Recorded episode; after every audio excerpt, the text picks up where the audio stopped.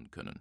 Gleichzeitig ist es Standard geworden, die Durchwahlnummer auf die Visitenkarte zu drucken und damit die Bereitschaft, telefonisch erreichbar zu sein, zu bekunden.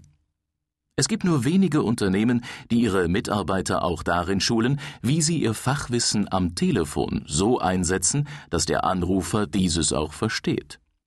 Und sich durch die telefonische Kommunikation wichtig und richtig verstanden fühlt. Definieren Sie für Ihr Unternehmen klare Standards, die Ihren guten Draht von Anfang an gewährleisten. Sieben Tipps für die telefonische Visitenkarte Ihres Unternehmens. Erstens. Konfigurieren Sie die Telefonanlage Ihrer Telefonzentrale so, dass ein Anruf nach dem zweiten Klingeln entgegengenommen wird, durch einen Mitarbeiter oder über eine Warteschleife.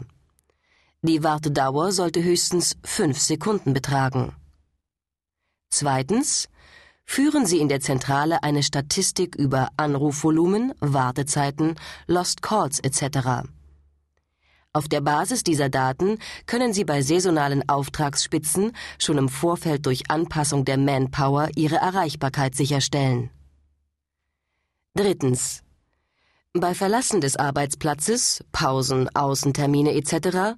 sorgen alle Mitarbeiter mit Nebenstellen dafür, dass ihr Telefon auf einen Kollegen oder auf Anrufbeantworter oder Voicebox mit aktueller Ansage umgeschaltet ist.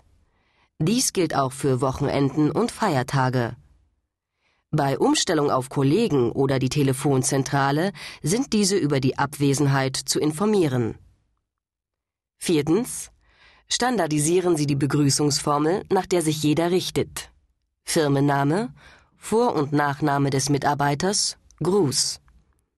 Achten Sie beim Firmennamen darauf, dass dieser gleich genannt wird wie Systemax. Rechtsformen wie GmbH und Co. KG brauchen am Telefon nicht genannt zu werden. Fünftens.